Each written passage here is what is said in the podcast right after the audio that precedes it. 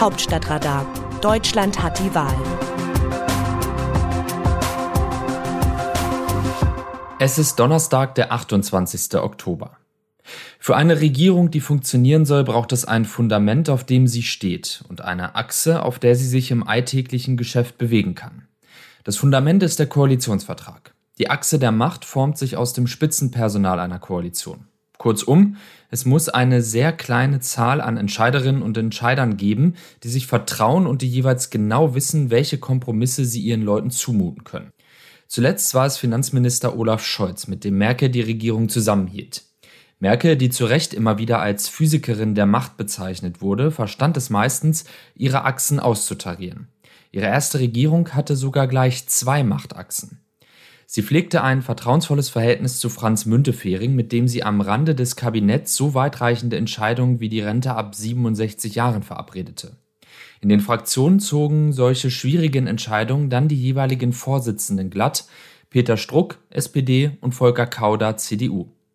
Die beiden sind übrigens ein interessantes Beispiel dafür, dass zwei Politiker, die ideologisch und in ihrer Persönlichkeit weit auseinanderliegen, mit respektvollem Umgang eine politische Beziehung starten und im besten Vertrauen landen können.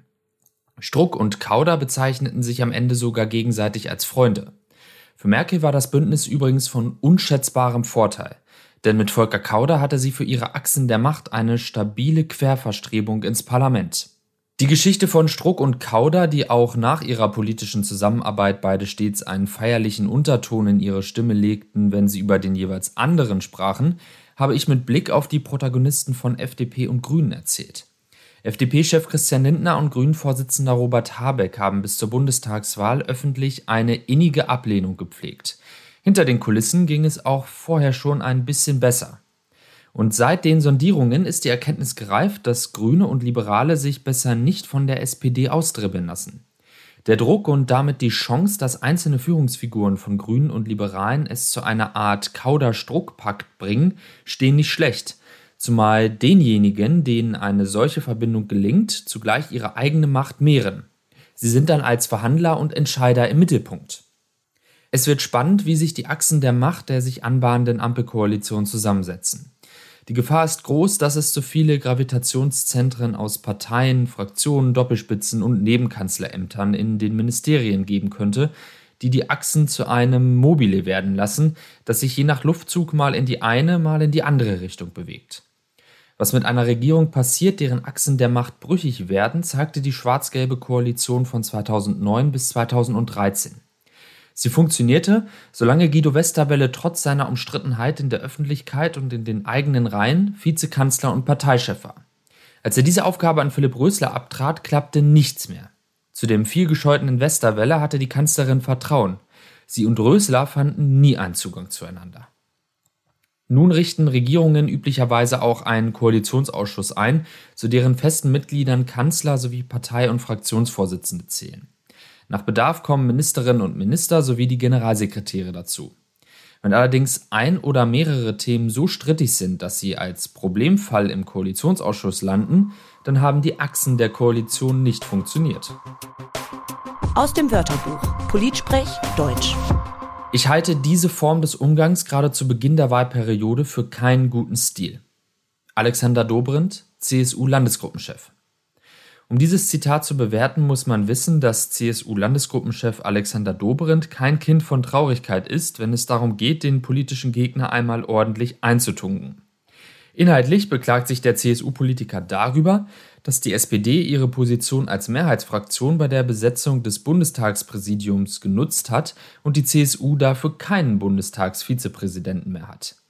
Zudem wollen die Liberalen bekanntermaßen nicht mehr neben der AfD im Bundestag sitzen.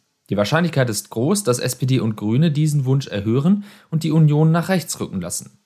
Für die Union ist beides misslich. In umgekehrter Lage hätten CDU und CSU die Oppositionsfraktion aber auch nicht geschont. Dies wohlwissend legt Dobrindt rhetorisch nur das kleinste Gedeck auf, das er in der Schublade hat. Kein guter Stil. Wie sehen die Demoskopen die Stimmung im Land? Der Trend läuft weiterhin für Grüne und FDP. Vier Wochen nach der Bundestagswahl büßt die SPD bei der Sonntagsfrage erstmals wieder einen Prozentpunkt ein und kommt im aktuellen RTL-NTV-Trendbarometer auf 25 Prozent.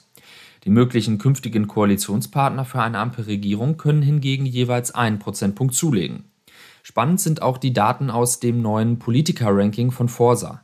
Die Unionspolitiker verlieren weiter an Reputation. Sogar die nun nur noch geschäftsführende Kanzlerin muss 5 Prozentpunkte einbüßen, bleibt mit 60 von 100 möglichen Punkten aber Spitzenreiterin. Derweil gewinnt FDP-Chef Christian Lindner 9 Prozentpunkte und landet auf der Skala von 0 bis 100 bei 43. Grünen-Vorsitzender Robert Habeck gewinnt einen Punkt und kommt auf 46. Der wahrscheinlich künftige Kanzler Olaf Scholz verliert einen Punkt und liegt aktuell bei 53. Die größten Verluste seit der Bundestagswahl muss CSU-Chef Markus Söder mit minus 7 hinnehmen. Er kommt aktuell nur noch auf einen Wert von 46. Das Autorinnen- und Autorenteam dieses Newsletters meldet sich am Samstag wieder, dann berichtet meine Kollegin Christina Dunz. Text Eva Quadbeck, am Mikrofon Dennis Pützig.